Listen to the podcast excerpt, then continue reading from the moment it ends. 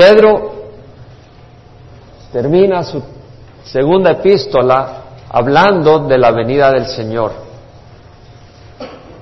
Y acá dice, amados, esta es ya la segunda carta que os escribo en las cuales como recordatorio despierto en vosotros vuestro sincero entendimiento para que recordéis las palabras dichas de antemano por los santos profetas y el mandamiento del Señor y Salvador declarado por vuestros apóstoles. Entonces acá Pedro nos dice, amados, primero se identifica como siervo y apóstol de Jesucristo. Y nos va enseñando, en los primeros dos capítulos estuvimos viendo todo lo que nos iba enseñando y voy a, voy a eh, saltarme toda esa introducción que he estado dando prácticamente cada domingo sobre los primeros dos capítulos.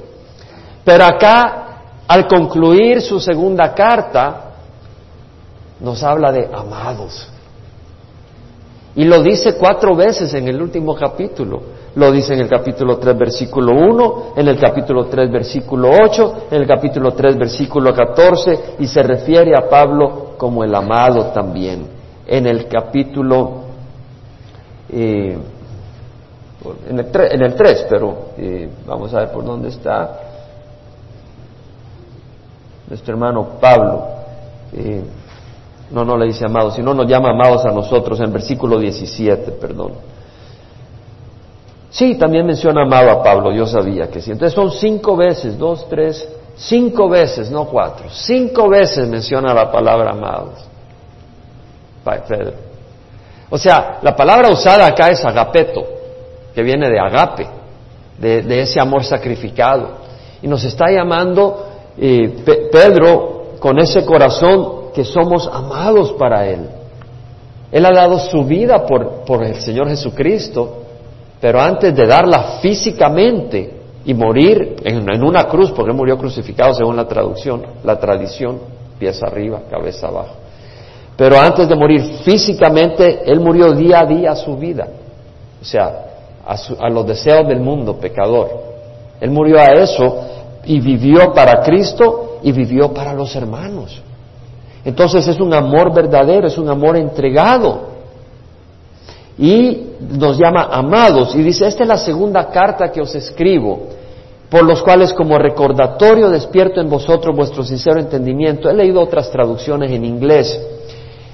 Y lo que la New International Version, por ejemplo, dice, la voy a traducir al español. Queridos amigos, esta es mi segunda carta que les escribo, aunque la palabra amigos no está apropiada es la palabra agapeto, amados, un amor sacrificado. Pero dice, he escrito ambas cartas como un recordatorio para estimularlos a pensar bien, wholesome thinking, un pensamiento sano, no, no moldeado por el error, por las malas intenciones. La English Standard Version dice, esta es la segunda carta que les estoy escribiendo, amados, y en ambos Estoy agitando en ustedes una mente sincera a través del recordatorio. O sea, lo que está haciendo Pedro en estas dos cartas es recordar a la iglesia cosas que él ya ha enseñado, cosas que la iglesia ya conoce, cosas que la iglesia ya ha recibido, pero las recuerda, trae ese recordatorio.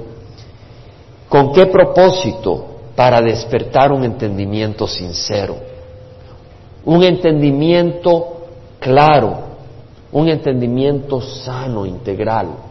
¿Por qué? Porque las tentaciones del mundo, las doctrinas que están que salen de predicadores que las dan porque ellos tienen un interés detrás de ellas para beneficiarse por avaricia o por sensualidad. Todas las cosas que no son sanas de acuerdo a la palabra de Dios, aunque vengan bajo el título de religión. Estas cosas pueden jalarnos de la solidez y de la robustez de la verdad. Entonces Pedro dice, he recordado estas cosas para ayudarles a pensar sanamente. Quiere decir que podemos pensar no sanamente. Podemos ver las cosas en una manera que no es sana porque hay intenciones dentro de nosotros que abrigan esos pensamientos. Y para evitar eso, acuérdate que la palabra de Dios es como fuego que quema la paja. Entonces la palabra de Dios nos ayuda a quemar todas esas intenciones que se meten en nuestro corazón para ver las cosas de la manera que podemos estarlas viendo equivocadamente. Y Pedro no, no, no, no se preocupa en recordar y recordar y recordar. De hecho, en el capítulo 1 dice, estaré siempre listos para recordaros estas cosas. Capítulo 1, versículo 12. En el versículo 13 dice, mientras esté en este cuerpo, considero justo estimularos recordándoos estas cosas. En el versículo 15, también yo procuraré con diligencia que en todo tiempo después de mi partida podáis recordar estas cosas. La mente del cristiano necesita recordar las cosas. Yo necesito recordar las cosas todo el tiempo. Y de hecho mi corazón se deleita en la doctrina sana y buena que me recuerda del camino. Es, es, es tan importante. Estaba meditando en Jeremías y, y había un versículo que me encantó. Preguntad por los senderos antiguos cuál es el buen camino y andad por él y hallaréis descansos para vuestras almas. Es el camino antiguo. No es un nuevo camino, pero hay que recordar ese camino. Hay que recordarlo, tenerlo en mente. En el Salmo 119, 148 dice el salmista, mis ojos se anticipan a las vigilias de la noche para meditar en tu palabra. Meditar en la palabra. La palabra de Dios no es para oírla una vez. La palabra de Dios es para oírla y oírla y volverla a oír es para meditarla y meditarla y recordarla y memorizarla. Yo memorizo escritura, ustedes se han dado cuenta, no para impresionar, pero a mí, a mí me encanta la palabra de Dios. Me encanta la palabra de Dios. Y la memorizo porque la necesito. Es que entre más la memorizo, estoy pensando en lo que significa, en sus, y me ayuda. Yo quisiera todavía estar más embebido en la palabra del Señor. El Salmo 119, 9 dice, ¿cómo puede el joven guardar puro su camino? Guardando tu palabra. Pero guardando tu palabra no en el sentido de alguien que tiene una caja ahí en el garage y que nunca ves lo que hay ahí. Me acuerdo el pastor Gail Erwin dice que se habían movido como cuatro veces y en la cuarta movida ahí tenían una caja que nunca habían abierto y decía caja no sé qué. Y dice, bueno, ¿y qué hay aquí? Y cuando la abrió, era la basura que tenían en la caja, en la casa número uno, que nunca la botaron y por accidente la pusieron en una caja. La llevaron de casa en casa. Entonces, la palabra de Dios no es para tenerla guardada en el sentido de ahí escondida en una, en una, en un garage. Guardarla en el sentido de tenerla para poder apreciarla. Como cuando tú ves un pajarillo muy lindo y lo agarras pero no para tenerlo en la oscuridad, sino para, para, para que esté disponible ahí. Eh, ahí la tienen, la agarraron, pero ahí la tienen, la andan exhibiendo, ¿no? Eh, como un ramo de flores que lo, guardas, mira que ramo más lindo, lo voy a llevar a mi casa, porque quieres tenerlo ahí, disfrutarlo, observarlo, recordarlo. En ese sentido necesitamos la palabra de Dios. Bueno, entonces vemos que Pedro dice, que el propósito es que recordéis las palabras dichas de antemano por los santos profetas y los mandamientos, el perdón, el mandamiento del Señor y Salvador declarado por vuestros apóstoles. El título, el Señor y Salvador, es un título que usa Pedro muchas veces en esta epístola. Jesús es Señor de todo el universo. Hay algunos que no han hecho a Jesucristo Señor, pero Él es Señor de señores, Rey de reyes y Señor de señores. Y un día van a tener que doblar rodilla ante Jesucristo. Y aunque ahora tal vez ellos no lo reconozcan como Señor, un día ellos destinados al infierno, pero reconocerán que sobre ellos está Jesucristo como Señor de todo el universo. Él es Señor y para algunos de nosotros Él es Salvador. Y es Señor y Salvador, declarado por vuestros apóstoles. Ante todo, sabed esto, que en los últimos días, sabed, Pedro nos habla del entendimiento. Gracia y paz sean multiplicados en el conocimiento de Dios y de Jesús nuestro Señor. Dice en su epístola al principio. ¿Cómo obtener paz? ¿Cómo obtener el favor de Dios? A través de conocer a Dios. Y Pedro acá nos habla mucho de conocer, de tener un entendimiento sincero. Nos recuerda estas cosas para que nuestra mente sea sincera en cómo ve las cosas y conocer las cosas de Dios. Y dice, sabed esto, porque hay mucha ignorancia en el mundo religioso. En los últimos días vendrán burladores con su sarcasmo, siguiendo sus propias pasiones y diciendo, ¿dónde está la promesa de su venida? Porque desde que los padres durmieron, todo continúa tal como estaba desde el principio de la creación. Es decir, todo ha sido lo mismo. Nace un grupo de gente, se casan, tienen mujeres, les son infieles, se pasan peleando, tienen hijos, les pasan dando sus azotes porque son rebeldes, un gran desorden, eh, comen, celebran, se emborrachan, mueren. Y viene otro grupo, se arman pleitos entre los pueblos vecinos y así, generación tras generación, se forman pueblos, desaparecen pueblos, cientos, miles de años, todo igual, la tierra igual. Así piensan unos que es la historia de la tierra. El fin del mundo, eso es algo. Ah, cósmico que a saber cuándo. Esto es, quién sabe. Y algunos se burlan de eso. Estaba con un hermano que va a ir de misionero a Nicaragua eh, comiendo esta semana y me dice, estamos en los últimos días. Y sí, yo estoy convencido. Pero lo dijo en voz alta ahí en ese lugar. Y yo digo, bueno, yo estoy seguro que algunos dirán, estos están locos. Porque tú dices que estamos en los últimos días, que el Señor ya viene y lo dice en un lugar público. Y la gente dice, esto, estos son fanáticos, son fanáticos. Hay unos que se burlan. Cuando dicen esto no se dan cuenta de que los cielos existían desde hace mucho tiempo y también la tierra surgida del agua y establecida entre las aguas por la palabra de Dios. Esta traducción está muy débil acá. Revisé todas las traducciones en inglés y todas las traducciones del inglés le ayudan al lector, porque cuando dicen esto no se dan cuenta lo que está queriendo, ellos están tratando de hacer una traducción literal, pero al hacerla tan literal se ha perdido el sentido de lo que quiere decir el autor. Eh, no es que no se den cuenta porque no se dan cuenta, no, porque no lo vieron, sino que cuando dicen esto pasan por alto, es lo que quiere decir.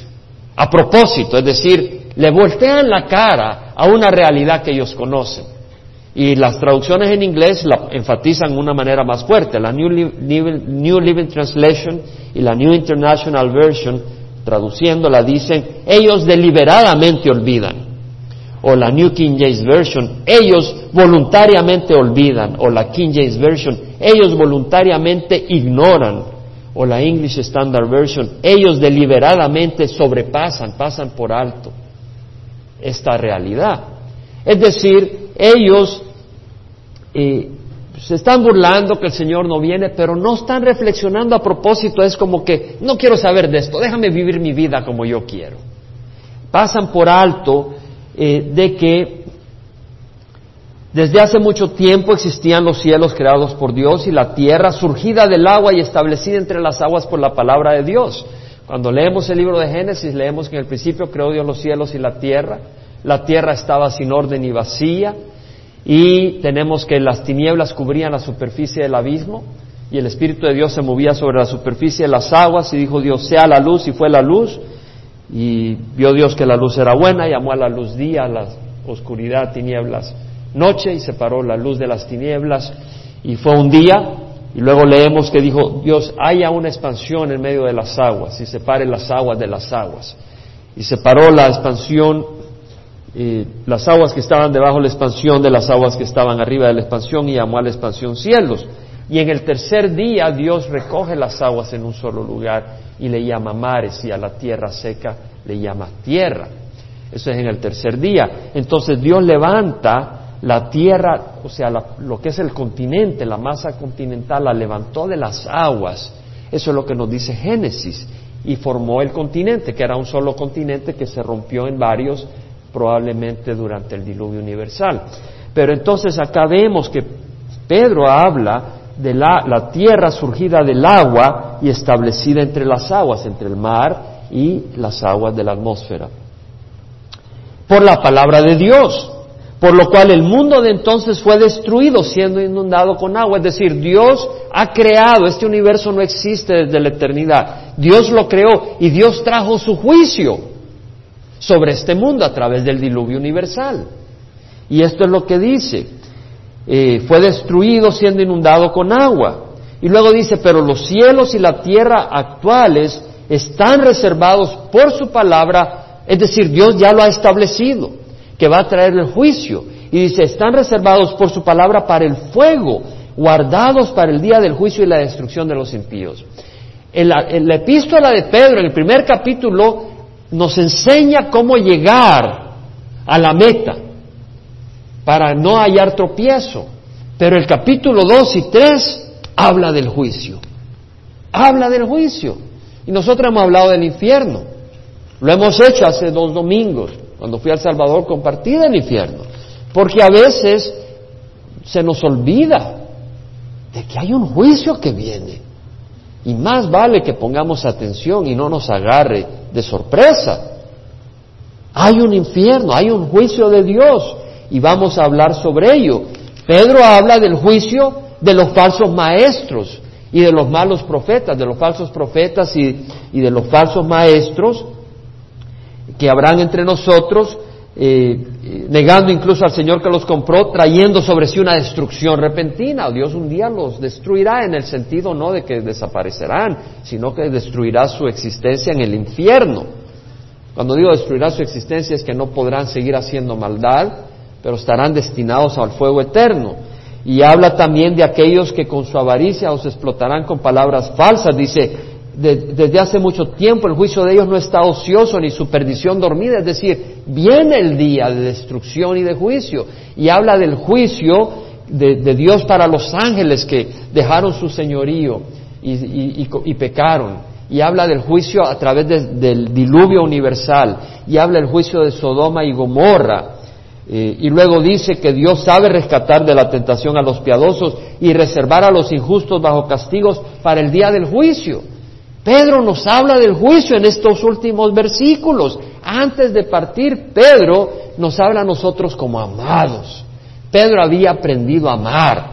Cuando Pedro negó a Jesucristo, él quería a Jesucristo, él tenía afecto por Jesucristo, él admiraba a Jesucristo, él seguía a Jesucristo. Pero cuando llegó el momento de poner la cara por Jesucristo, él se acobardó y salió corriendo. No pudo dar la vida por Jesucristo. Ahora Pedro es un hombre que va a dar la vida por Jesucristo. Es un hombre que va camino a morir para Jesucristo. Es un hombre que ha dado su vida por los creyentes de la iglesia y en ese momento nos dice, amados, nos ama. Y este hombre hablando con amor al pueblo de Dios, les recuerda del juicio de Dios. Y dice, amados, no ignoréis esto, que para el Señor un día es como mil años y mil años como un día. Es decir, algunos es peligroso cuando nosotros empezamos a caminar en cierta área de nuestra vida en desobediencia a Dios. Es peligroso cuando estamos caminando en cierta área de nuestras vidas en desobediencia a Dios y como que todo sigue igual, es peligrosísimo. Porque estamos creyendo que la paciencia de Dios es que Dios no ve, que Dios no castiga. Nos hemos dormido, nos hemos hipnotizado, nos hemos quedado dundos, paralizados en el cerebro, no reconocemos la realidad. Y el Señor dice, no ignores que para el Señor un día es como mil años y mil años como un día, es decir, habrá pasado tiempo, pasará tiempo. Y tú crees, pero no, no es que el Señor no ve. El Señor traerá su juicio a esto, pero Él está siendo paciente. Y ahí nos dice en el versículo 9, el Señor no se tarda en cumplir su promesa, sino que es paciente para con todos, no queriendo que nadie perezca, sino que todos vengan al arrepentimiento. Si tú estás actuando mal en cierta área, si tú tienes luchas en cierta área, gloria a Dios, porque si hay luchas quiere decir que estás tratando de, de resistir la tentación, resistir al enemigo. Pero ten cuidado si estás en el fango. Necesitas clamar al Señor y no cerrar los ojos y decir, yo sigo acá. Porque es la paciencia de Dios, dale gracias a Dios que no te ha destruido y clama al Señor. con arrepentimiento, porque el Señor no quiere que nadie perezca, sino que todos vengan al arrepentimiento. Dice, pero el día del Señor vendrá como ladrón. El día del Señor vendrá como ladrón. El Señor vendrá primero por su iglesia cuando nosotros no sabemos en qué momento. El Señor puede venir por su iglesia ya. El Señor puede venir por nosotros ahorita, literalmente. Y ya están las señales de la tribulación. Y si las señales de la tribulación están y sabemos que el arrebatamiento de la iglesia es antes de la tribulación, quiere decir que el arrebatamiento de la iglesia no puede durar mucho más. En un momento a otro el Señor tiene que venir por su iglesia porque ya se están enfilando los eventos que proceden, que preceden a la, que van a dar lugar a la tribulación. Pero el día del Señor vendrá como ladrón en los cuales los cielos pasarán con estruendo. Ahora aquí habla del día del Señor. En el Antiguo Testamento los profetas hablaban del día del Señor y se refería que el Señor iba a traer juicio contra su pueblo por su pecado, por su rebeldía. No por los creyentes dentro del pueblo de Israel, pero por aquellos que rechazaban, aquellos que se tiraban a la idolatría, que eran adúlteros espirituales, que adoraban otras imágenes, otros dioses, a Baal, que sacrificaban a sus hijos a Molec. Entonces estaban cometiendo adulterio espiritual y entonces el Señor a través de profetas hablaba del día del Señor. Pero también el día del Señor se refería al día del Señor en el que el Señor va a traer juicio sobre toda la tierra. Y acá Pedro está refiriéndose a ese día. Es el día del Señor, pero ese día del Señor se refiere a un periodo, al periodo de la gran tribulación, al periodo de la tribulación y también al momento final de la tribulación cuando el Señor viene a pelear contra las naciones que vienen a pelear contra Él y a establecer su reino. Y luego salta mil años después, después del milenio, cuando el Señor hace llover fuego contra las naciones que se vuelven a juntar contra Israel al final del milenio y trae destrucción y luego el castigo de todas las personas que murieron sin Cristo y son lanzadas al lago de azufre y fuego. Ese es el día del Señor, el día de juicio. Dice, el día del Señor vendrá como ladrón en cual los cielos pasarán con gran estruendo y los elementos serán destruidos con fuego intenso y la tierra y las obras que hay en ella serán quemados. Todo lo que está acá será quemado un día. Tu casa, tu carro, este edificio un día va a ser quemado. Todo este universo va a ser quemado un día. Y dice, puesto que todas estas cosas han de ser destruidas, de esta manera, ¿qué clase de persona no debéis ser vosotros en santa conducta y en piedad? Pedro nos recuerda cuál es el fin del universo y nos recuerda que seamos sabios, que no pongamos nuestras raíces, nuestra ancla nuestro amor, nuestro tesoro en este mundo. Mas debemos de caminar en una conducta santa, conducirnos en una manera recta. Pero no solo conducirnos en una manera recta, sino que refuerza la idea de ser piadosos. Piadosos no es tener una coronita y estar de rodillas en una esquina. Piadosos es buscar hacer las cosas que le agradan a Dios. Piadosos es buscar con los ojos agradar a Dios. Piadosos es buscar con nuestros oídos agradar a Dios y hay una lucha. Y tenemos que ser personas que decimos, Señor, ayúdame a agradarte, muéstrame qué es lo que te agrada. Está la codicia, está los deseos de la carne, está la avaricia, está la arrogancia, todo en lo que nos aflige la naturaleza. Pues tenemos una naturaleza perdida lo que ha sido regenerado ha sido nuestro espíritu, no nuestro cuerpo. Por eso este cuerpo tiene que morir acá, hasta que el Señor venga y nos dé un cuerpo nuevo.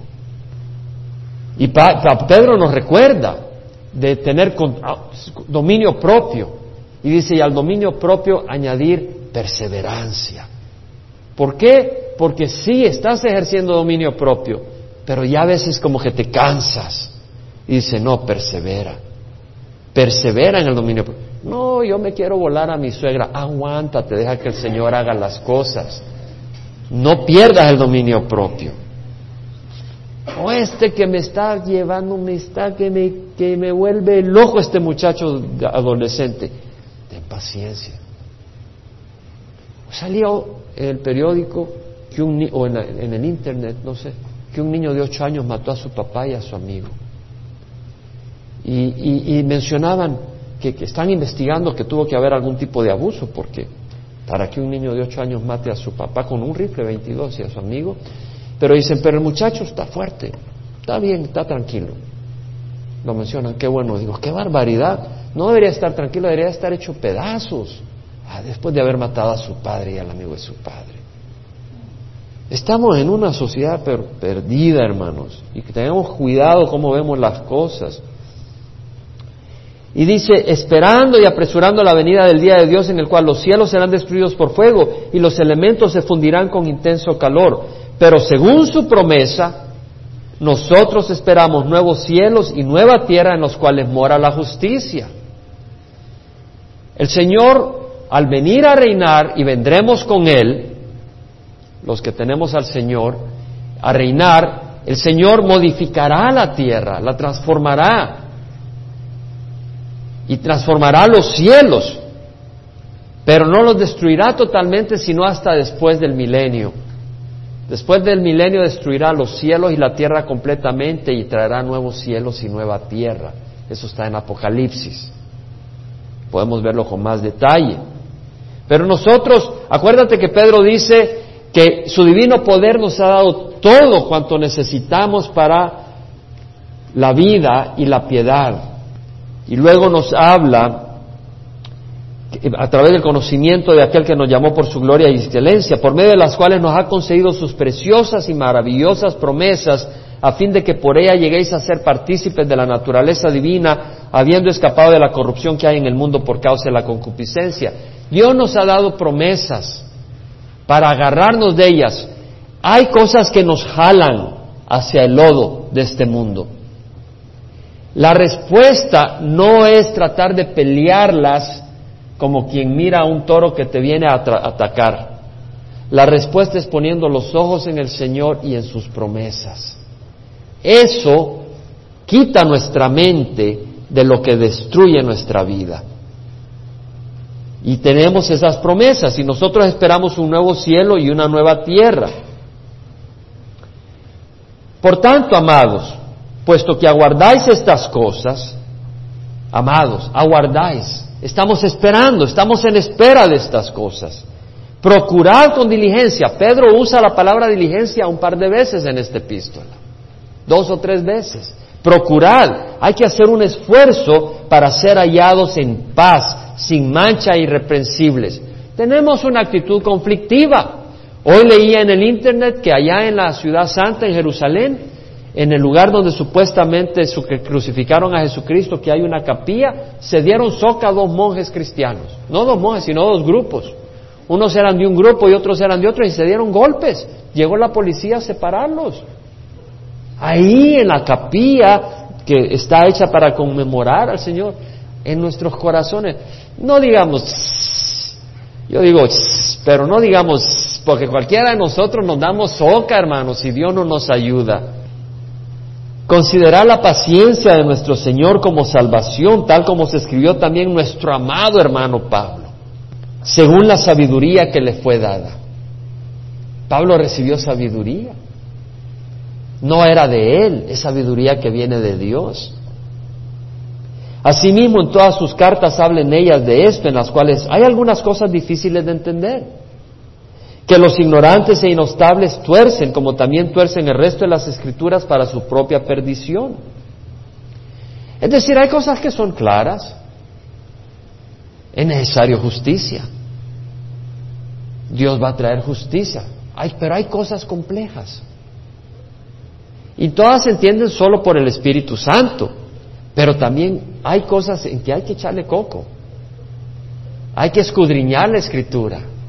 Hay cosas en las que tenemos que ver eh, qué está diciendo el Señor acá y comparar escritura con escritura.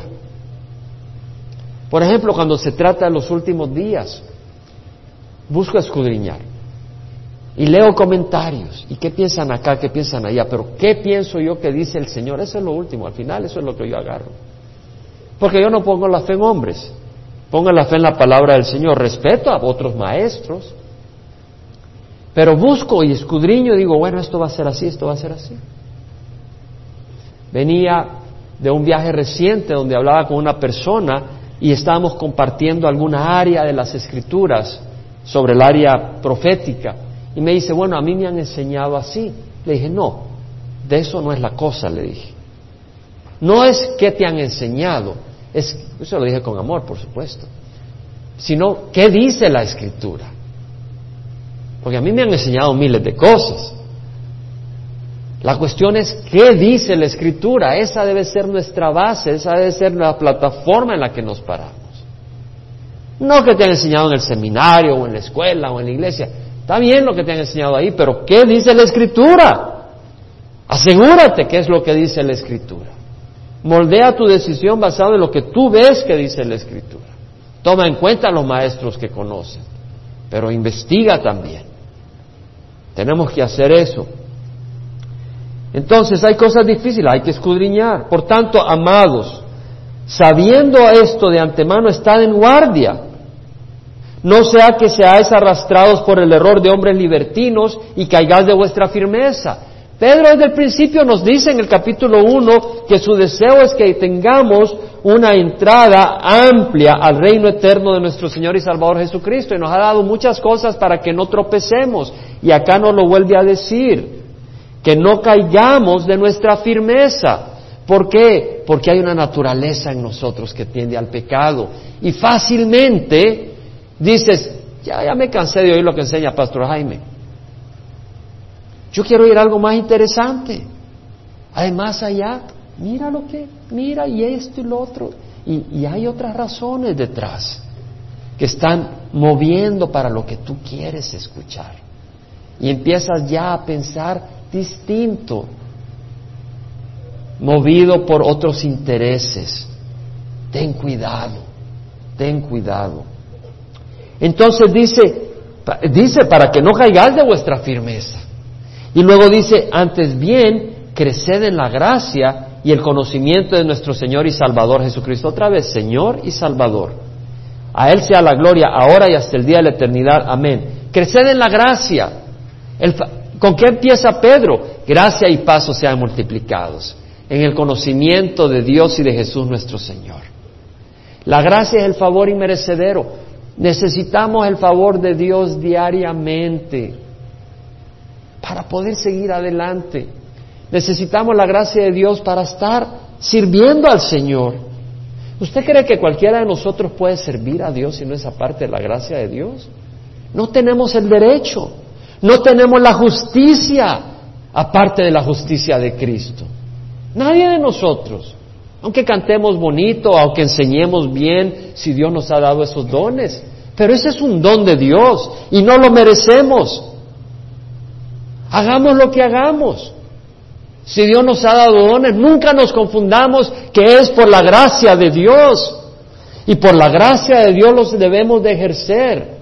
Y vengamos al trono de gracia porque Dios nos quiere dar su gracia. Sin su gracia no llegamos a la meta. Necesitamos la gracia de Dios como la tierra seca necesita la lluvia que riegue las plantas que se están secando y marchitando.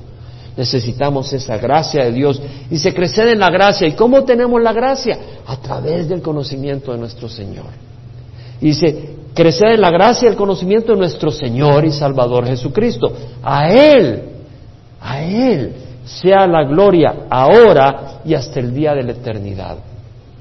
Ahora y hasta el día de la eternidad, porque el día de la eternidad, cuando tú entras ahí, es toda la eternidad. Es toda la eternidad, no es temporal. Y de la misma manera, el que cae en el infierno, hay una placa ahí, yo no he ido, pero alguien que hizo una pintura dice, el que entra aquí pierda la esperanza de salir. Hay esperanza. Tú entras a la cárcel, en 10 años sales, o en 15, o cuando te mueres sales de ahí pero vas a salir de ahí. Pero en el infierno no tienes esperanza de salir. O sea, no hay esperanza de morir ya saliste de ese, de ese suplicio. Tal vez tú ahora pasas una crisis y dices, bueno, yo me quiero morir, porque ves que vas a morir, te vas a salir de ahí. Como dice el dicho, no hay mal que dure 100 años ni cuerpo que lo resista. O sea, después de 100 años tú ya te mueres, ya saliste de esa crisis. Pero el infierno, nadie va a salir de ahí. Nadie, absolutamente nadie. ¿Tú crees que Dios daría a su Hijo Jesucristo a la cruz por cualquier cosita? Es, cosa seria. El día del Señor está mencionado en las Escrituras. En Malaquías, vamos a ir rápidamente un pedacito de profecía. El capítulo 4, versículo 5. He aquí yo os envío al profeta Elías antes que venga el día del Señor, día grande y terrible. Sería un día terrible. El Señor va a enviar al profeta Elías antes del día del Señor. Ahora, envió a, Juan Bautista, que vino en el espíritu de Elías, antes de que vino Jesucristo. ¿Cierto? Y luego vino Jesucristo. Pero también vino juicio a Israel que rechazó a Jesucristo inmediatamente. Y mandará a Elías, porque Elías no murió, Elías fue arrebatado al cielo. Y Elías vendrá al principio de la tribulación y por tres años y medio él es uno de los dos testigos que estarán predicando en Jerusalén. Arrepentimiento y muchos se convertirán. Él hará volver el corazón de los padres hacia los hijos y el corazón de los hijos hacia los padres, no sea que venga yo y era la tierra con maldición.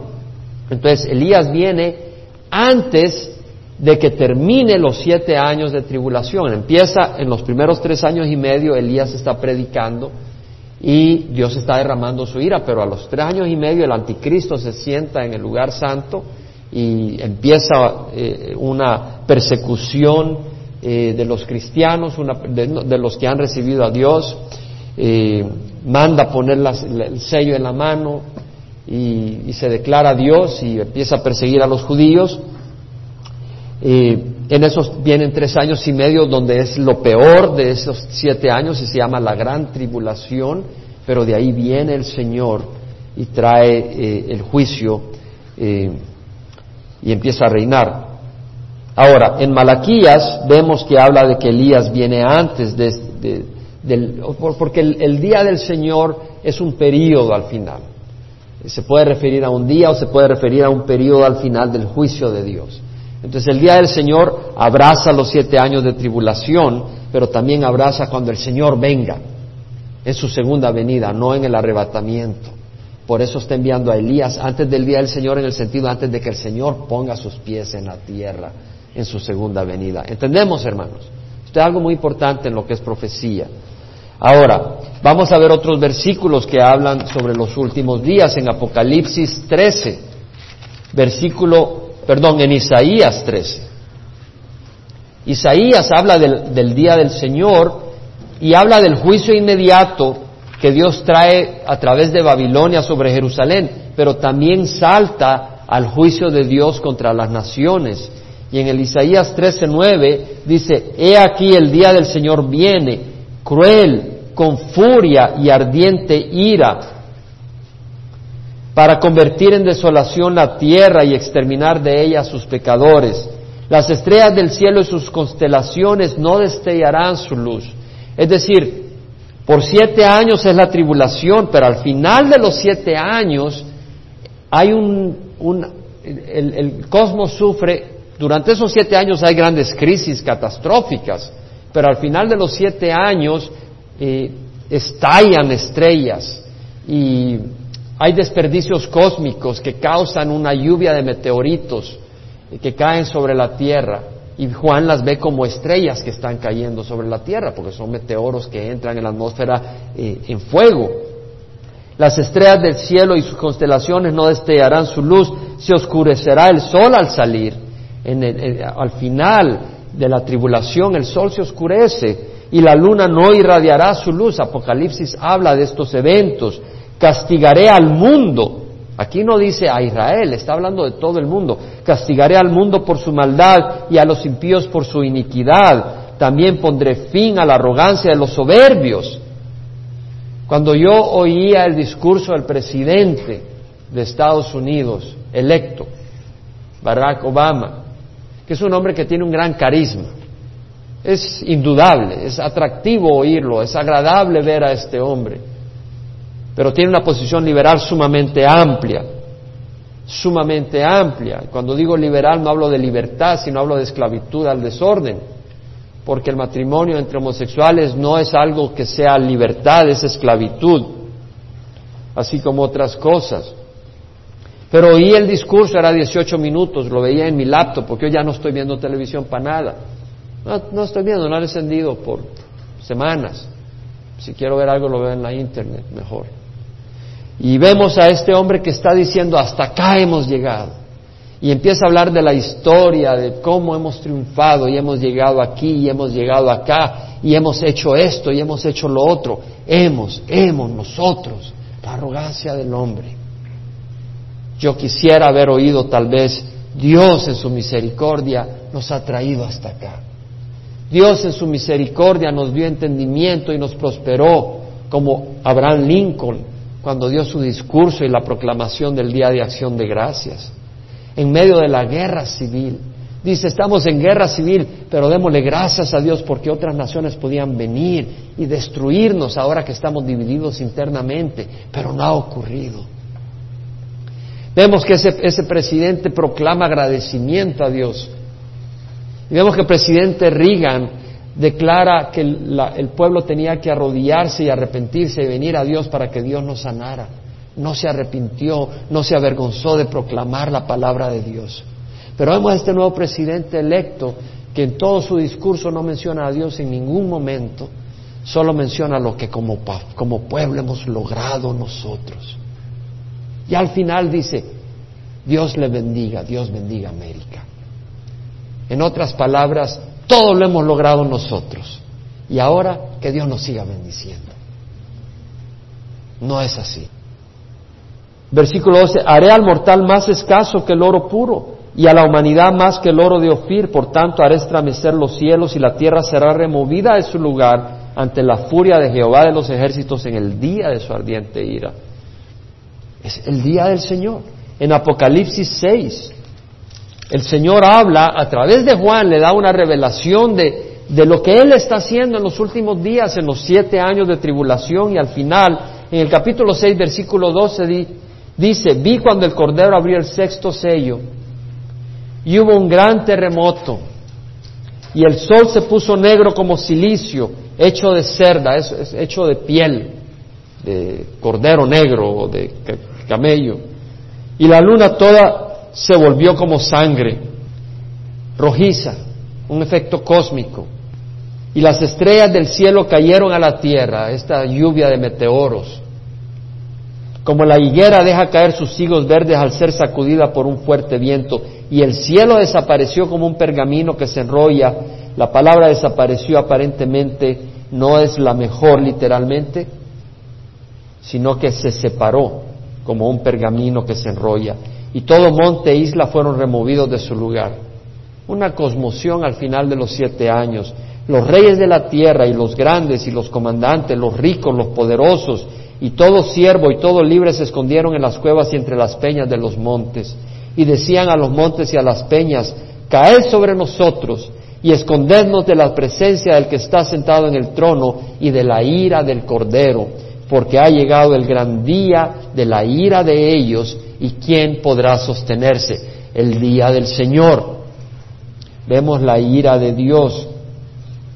Pero vemos que acá los hombres, en vez de decir, Padre, perdónanos, su corazón se ha sellado, su corazón se ha endurecido y saben que han caminado en enemistad de Dios y no se consideran que tienen escape y Dios no les da luz para hallar ese escape. Entonces lo único que ellos dicen es, somos enemigos de Dios, viene la ira de Dios, caigan montes, no queremos ver la ira de Dios, escóndenos. Pero ellos no se van a escapar de la ira de Dios. Van a ser destinados al fuego eterno. Dios es un Dios santo. En Zacarías, antes de Malaquías, capítulo 14, leemos algunos eventos antes del final de la tribulación y estaba leyendo a un, a un siervo de Dios que es un tremendo maestro de profecía y su interpretación del capítulo 14 y para él este evento ocurre en, eh, como parte de la batalla de Armagedón. Personalmente estoy en desacuerdo por algunas razones. Porque, pero no voy a entrar en ello, pero sí estoy de acuerdo completamente que es en los últimos días. Y puedo explicar por qué no creo que sea la batalla de Armagedón en otra oportunidad. Pero el punto es, en los últimos días, mira lo que dice, he aquí viene el día del Señor. Y le está hablando a Israel cuando serán repartidos tus despojos en medio de ti. Y yo reuniré a todas las naciones en batalla contra Jerusalén. Ahora, Estados Unidos está perdiendo cada vez más el soporte y el apoyo que le da a Israel. Y con una nueva presidencia más liberal será menos comprometido a su entrega, porque las raíces de esa protección son bíblicas. Pero en la medida que Estados Unidos se va alejando de las escrituras y del compromiso con Dios, van a irse alejando en su protección con Israel. Entonces las naciones van a venir contra Israel. Y ya tenemos un organismo de todas las naciones. ¿Cómo se llama? Las Naciones Unidas. ¿No? Existen las Naciones Unidas. Entonces yo reuniré a todas las naciones en batalla contra Jerusalén y será tomada la ciudad. En esta ocasión la ciudad es tomada. El enemigo no es destruido como en Ezequiel 37 que viene y es destruido en los montes. Probablemente esta es otra batalla. Y serán saqueadas las casas y violadas las mujeres. La mitad de la ciudad será desterrada, pero el resto del pueblo no será cortado de la ciudad. Una de las razones por las que yo no creo que sea exactamente la batalla de Armagedón es que no pienso de que el pueblo de Israel esté en Israel en el momento de la batalla de Armagedón, porque a los tres años y medio de la gran tribulación el anticristo se declara Dios y empieza a perseguir a los judíos. Entonces yo no creo que los judíos estén en Jerusalén, en el último momento, porque van a estar escondidos, probablemente protegidos en la ciudad de Petra. Entonces pienso yo que esto no necesariamente es en la batalla de Armagedón, pero es antes, en un tiempo antes. No es esencial para lo que estamos hablando aquí ahorita, pero doy la semilla de que es bueno echarle coco a la palabra, que es lo que nos enseña Pablo y que nos enseña Pedro, que escudriñemos las escrituras. Tenemos la palabra del Señor para que la estudiemos y le echemos sabor. Amén. Para eso tenemos la palabra del Señor. Ahora, acá vemos que reúne a las naciones en batalla contra Jerusalén. Y luego dice, entonces saldrá Jehová y peleará contra aquellas naciones, como cuando él peleó al día de la batalla. Sabemos que el Señor vendrá hasta el final, a los siete años, entonces puede haber un brinco al final. Y hay muchas cosas que no tenemos claras, detalladas, porque no tenemos todos los detalles. Y van a ser aclarecidos al final, cuando ocurra. Pero lo que sabemos es que las naciones van a venir contra Jerusalén. Y sabemos que al final, al final, el Señor viene. Y dice, el Señor saldrá y peleará contra aquellas naciones como cuando Él peleó el día de la batalla. Sus pies se posarán aquel día en el monte de los olivos que está frente a Jerusalén, al oriente. Y al monte de los olivos se hendirá por el medio de oriente a occidente formando un enorme valle y una mitad del monte se apartará hacia el, hacia el norte y la otra mitad hacia el sur. Es decir, el monte de los olivos está al oriente de Jerusalén. Y el Señor Jesucristo, cuando Él subía al cielo, eh, el ángel dijo, ¿por qué, varones galileos, por qué mirar al Señor? Si Él vendrá de la misma manera que lo vieron subir. Entonces el Señor subió en el monte de los olivos al cielo y regresará a la tierra en el monte de los olivos. Y la palabra del Señor dice que Él va a posar sus pies en el monte de los olivos y que el monte se va a abrir hacia el norte y hacia el sur y se va a formar un valle hacia el este de manera que la gente va a poder escapar por ese valle. Y dice, y huiréis al valle de mis montes porque el valle de los montes llegará hasta Asal. Huiréis tal como huiste a causa del terremoto en los días de Usías, rey de Judá, y vendrá el Señor mi Dios y todos los santos con él. O sea, vendremos nosotros con Él. Ahora, es posible que sean los ángeles también, pero también nosotros vamos a venir con Él. ¿Cómo sé eso? Ve Apocalipsis 19, versículo 11, donde habla la venida del Señor. Dice, vi el cielo abierto y aquí un caballo blanco, el que lo montaba se llamaba fiel y verdadero y con justicia juzga y hace la guerra. Viene el Señor al final de los siete años. Sus ojos son como una llama de fuego, no viene como el niño Dios, viene como el Señor de señores y Rey de reyes. Y sobre su cabeza hay muchas diademas y tiene un nombre escrito que nadie conoce sino él. Y está vestido de un manto empapado con sangre y su nombre es el verbo de Dios.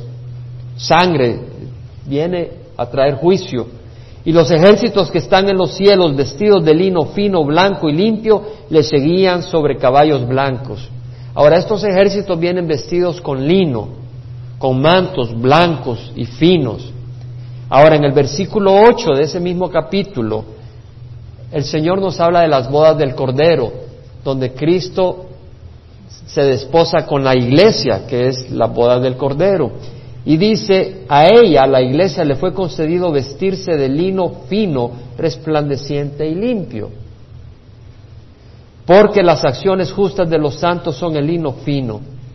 Entonces vemos que el lino fino es el vestido de la iglesia, porque son sus obras justas. En Apocalipsis 6, versículo 11, hablando de los que han sido decapitados y que en la tribulación están en la presencia de Dios, dice que se les dio a cada uno una vestidura blanca y se les dijo que descansara un poco más de tiempo. Es decir, los justos son cubiertos con vestiduras de lino fino y blanco. En Apocalipsis 17, ah, cuando Juan nos revela la batalla final entre Jesucristo y las naciones que vienen a pelear contra Él, dice, estas pelearán contra el Cordero. Bueno, en el versículo, empecemos con el versículo 12. Los diez cuernos que viste son diez reyes que todavía no han recibido reino, que por una hora reciben autoridad como reyes con la bestia. Esta es la, la Unión Europea, la unión de reyes que vienen a pelear junto con el anticristo. Estos tienen un propósito y entregarán su poder y autoridad a la bestia, que es el anticristo. Estos pelearán contra el Cordero, estas naciones, y el Cordero los vencerá, porque Él es Señor de señores y Rey de reyes, y los que están con Él son llamados escogidos y fieles. Entonces vemos que quienes vienen con el Señor Jesucristo somos los escogidos y los fieles, que venimos vestidos con lino fino y blanco, resplandeciente, que son las obras justas de los creyentes. Entonces vemos en el versículo 14 que le seguían nosotros con caballos blancos y de su boca sale una espada afilada para herir con ella las naciones y las regirá con vara de hierro y él pisa el lagar del vino del furor de la ira de Dios Todopoderoso. O sea, cuando Él viene al final de los siete años, Él viene a derramar ira, ira sobre ira. Ha estado derramando ira por siete años pero ahora Él viene personalmente a derramar ira sobre ira. Y dice, wow, Dios es santo. Imagínate que agarren a uno de tus hijos y les destruyan su vida. ¿Cómo vas a responder tú? Con una furia contra aquellos. Y el Señor viene a derramar su ira sobre la tierra. Dios es santo. Dios es santo, Dios es santo. Toda maldad de todo hombre, todo pensamiento, todo aquello, nosotros hemos sido lavados, la ira de Dios se derramó en la cruz en Cristo. Pero los que no han recibido la salvación de Cristo, Dios va a traer su ira contra todos ellos. Una ira fuerte y violenta. Luego está el, milenio, donde reinamos con Jesucristo por mil años. Pero en el versículo 21, después del milenio, bueno, en el versículo 11 el capítulo 20, después del milenio se establece el trono blanco donde Jesús juzga y dice, eh, de cuya presencia huyeron la tierra y el cielo, y ya no se halló lugar para ellos. Esa tierra que es transformada cuando viene el Señor a reinar por mil años, esa tierra desaparece, esta tierra desaparece, y el cielo desaparece totalmente y aparece un nuevo cielo y una nueva tierra. capítulo 21 dice, después del milenio, y vi un cielo nuevo y una tierra nueva, porque el primer cielo y la primera tierra pasaron. Quiere decir que el primer cielo que existe ahora y la primera tierra que existe ahora no van a desaparecer totalmente en el milenio, van a ser transformadas. La maldición va a ser quitada, va, a haber una gran transformación, pero no va a ser eliminada es la primera tierra y el primer cielo. Después del milenio hay un nuevo cielo y una nueva tierra. Amén, ¿lo vemos? ¿Lo entendemos? ¿Mm? Requiere un esfuerzo, requiere una búsqueda, un estudio de la escritura. Entonces tengamos cuidado porque Pedro habla de aquellos que son ignorantes e inestables y que distorsionan la escritura.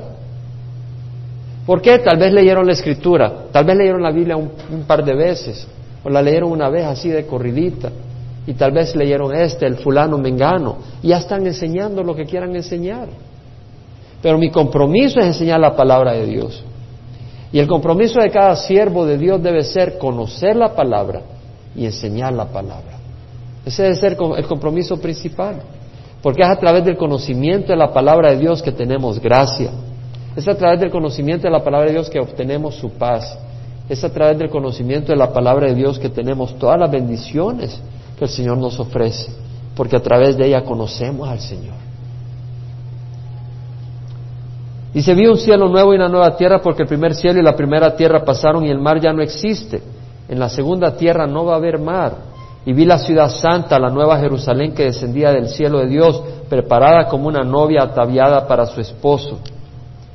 Entonces oí una gran voz que decía desde el trono, he aquí el tabernáculo, la tienda de Dios está entre los hombres, y él habitará entre ellos, y ellos serán su pueblo, y Dios mismo estará entre ellos él secará toda lágrima de sus ojos y ya no habrá muerte, porque aún en el milenio morirán las personas, pero al final del milenio la muerte desaparece. Para empezar, nosotros vamos a estar ahí con cuerpos redimidos. Pero después del milenio ya, en el milenio van a haber personas que van a morir. El que está sentado en el trono dijo, he aquí yo hago nueva todas las cosas y añadió, escribe porque estas palabras son fieles y verdaderas en Zacarías, donde leíamos la batalla contra Jerusalén. Y de nuevo, no puedo ser dogmático, lo único que puedo hacer es que hay muchas, muchas puntas que atar, muchos cabos que unir, y no tenemos toda la revelación que quisiéramos para poner claramente todos los detalles al final, pero sabemos esa batalla que viene contra, contra Jerusalén.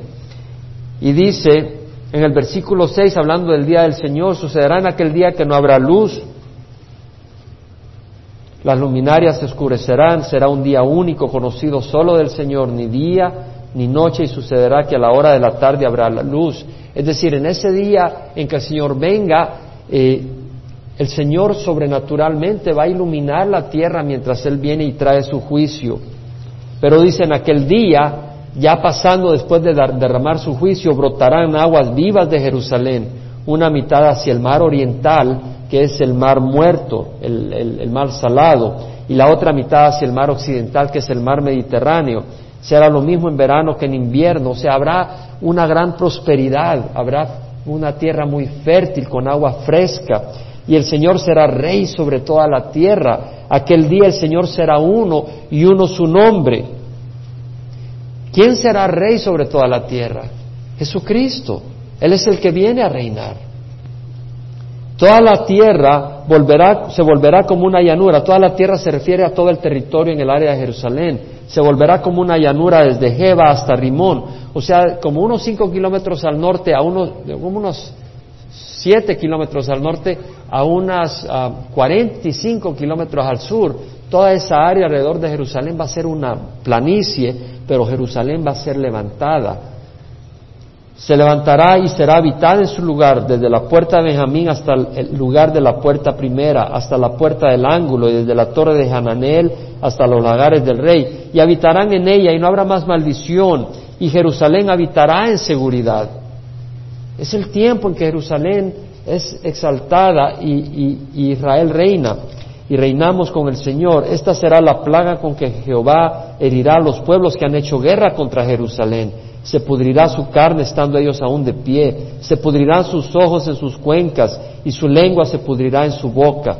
Y sucederá aquel día que habrá entre ellos un gran pánico del Señor y cada uno agarrará la mano de su prójimo y levantará su mano contra la mano de su prójimo. Cuando vengan las naciones contra Jerusalén, Dios eh, distorsionará sus circuitos del cerebro y sobrenaturalmente entrarán en un gran pánico y se matarán unos con otros de los pueblos que vienen contra Jerusalén. Judá peleará en Jerusalén y se amontonarán las riquezas de todas las naciones circunvecinas, oro, plata y vestidos con gran abundancia.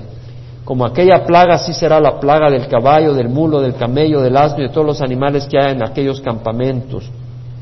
Sucederá que todo sobreviviente de todas las naciones que fueron contra Jerusalén subirán de año en año para adorar al Rey, Señor de los ejércitos, y para celebrar la fiesta en los tabernáculos. Sucederá que los de la familia de la tierra que no suban a Jerusalén para adorar al Rey, Señor de los ejércitos, no recibirán lluvia sobre ellos durante el milenio. Dios va a reinar, Jesús va a reinar con, con brazo de hierro. Y aquellas naciones que no vengan a, adorar al Señor vendrán para la fiesta de los tabernáculos, menciona el Antiguo Testamento. Las naciones que no vengan a adorar, eh, Dios va a eh, parar la lluvia, va a haber sequía. Entonces eh, van a tener que adorar al Señor, no va a haber alternativa. Dios va a ser reconocido como Señor de señores y Rey de reyes. Es interesante ver lo que va a pasar en los últimos días. Pero tal vez eh, tenemos que cerrar esta epístola de Pedro, muy hermosa, con el conocimiento de que Dios nos ha dado su palabra, para que conozcamos las promesas que tenemos del Señor, para que las abracemos. Yo necesito recordar las promesas del Señor. Yo las enseño, pero yo las necesito recordar. Yo necesito que me las recuerden. Ahora lo que hago es encender Keyway todo el tiempo que pueda y oír predicaciones todo el tiempo que pueda cuando tengo un chance. Cuando tengo el chance, les pongo Keyway. ¿Por qué? Quiero estar impregnado de la palabra de Dios. Quiero estar siendo recordado constantemente de las promesas. Quiero estar siendo advertido constantemente. Estamos en tiempos difíciles. Yo no estoy haciendo eso para ser un santulón, yo estoy haciendo eso porque lo necesito. Yo necesito estar impregnado de la palabra de Dios. Y me encanta oír la palabra del Señor. Me encanta conocer las promesas de Dios y saber que somos amados. ¿De dónde aprendió Pedro a decir amados? Del Señor. Lo aprendió de Jesucristo. Jesucristo lo vivió lo hizo por nosotros. Vamos a cerrar los ojos. Hemos recibido enseñanza y hemos recibido advertencia. No seamos como los burladores que se burlan en los últimos días de la palabra de Dios y que a propósito escogen no considerar estas cosas para seguir viviendo ciegamente en su maldad y atrasando, atrayendo a otros y arrastrando a otros en su maldad.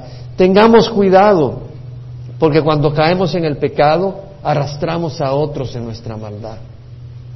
En la avaricia, en la arrogancia, en la inmoralidad. De una o de otra manera arrastramos a otros. Este es un tiempo de reflexión. Póntete en orden con el Señor. Aquí puedes o burlarte de lo que hemos leído o tomar en serio lo que hemos leído. Si tú no has recibido a Cristo, si tú nunca has hecho a Jesucristo Señor de tu vida, o si tú lo hiciste pero volviste al pecado, acuérdate la advertencia seria de Pedro cuando dice el perro vuelve a su vómito y la puerca lavada vuelve a arrastrarse en el fango. Yo he estado meditando en eso. Porque en las luchas que tengo contra mi naturaleza, digo, Señor, ¿seré yo un puerco? ¿Seré yo un perro? No estoy en el fango, pero constantemente la codicia, la avaricia, las hormonas como ser humano, esto, lo otro, todo me aflige constantemente. Digo, Señor, yo digo, pero gracias a Dios que tengo un Salvador, Jesucristo. Tenemos un Salvador. Y he escogido caminar en santidad. Pero no es fácil. Jesús dijo, si alguno desea venir en pos de mí, niéguese a sí mismo, tome su cruz cada día y sígame, porque el que quiera salvar su vida la perderá, pero el que la pierda por causa de mí la encontrará. El temor a Jehová es el principio de la sabiduría. Tenemos estas palabras para tomar seria advertencia y para clamar como el salmista, crea en mí, oh Dios, un corazón limpio. Renueva un espíritu recto dentro de mí. No me eches de tu presencia, no quites de mí tu Santo Espíritu. Restaura el gozo de mi salvación y sosténme con un espíritu de poder. Entonces enseñaré a los transgresores sus caminos, tu camino, y los pecadores se volverán a ti. Aquí hay dos grupos. Aquellos que han tomado en serio lo que hemos leído. Y tú sabes que aquí no he leído nada de mi propia mente. Esta ha sido escritura viva. Y aquellos que dicen, otra predicación más. Espero que en el segundo grupo no haya nadie. Teóricamente existe el grupo y afuera de estas puertas hay multitudes en ese grupo. Espero que ninguno acá. Ponte en paz con el Señor. Pídele perdón por tus pecados y dile, Señor, ayúdame a vivir para ti.